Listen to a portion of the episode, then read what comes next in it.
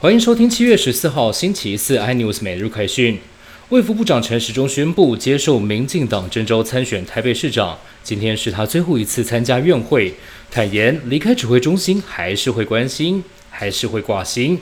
行政院长苏贞昌也表示支持。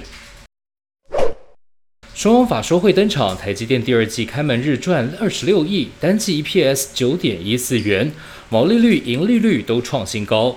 大力光方面，第二季毛利率为百分之五十五点八，季增百分之二点四二，这是连续四季毛利率下滑之后首次恢复季增长。外界预期新一代 iPhone 九月亮相之后，大力光仍然会是镜头主力的供应商，本季营运有望重返成长轨道。国旅补助第二波优惠来了，随着疫情趋缓，不少民众都开始规划出游。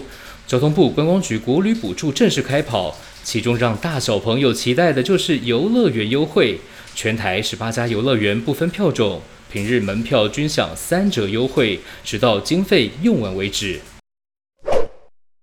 来关心体育，天使队日籍球员二刀流大谷翔平神鬼级表现持续上演，今天对上美联西区榜首太空人，主投六局狂飙十二 K 优质先发。连续四场投出至少四十五次三振，成为一百零九年来史上第六人。本季有望超越棒球之神贝比鲁斯的空前纪录。更多新闻内容，请锁定有线电视四八八十八 MOD 五零四三立财经台 iNews，或上 YouTube 搜寻三立 iNews。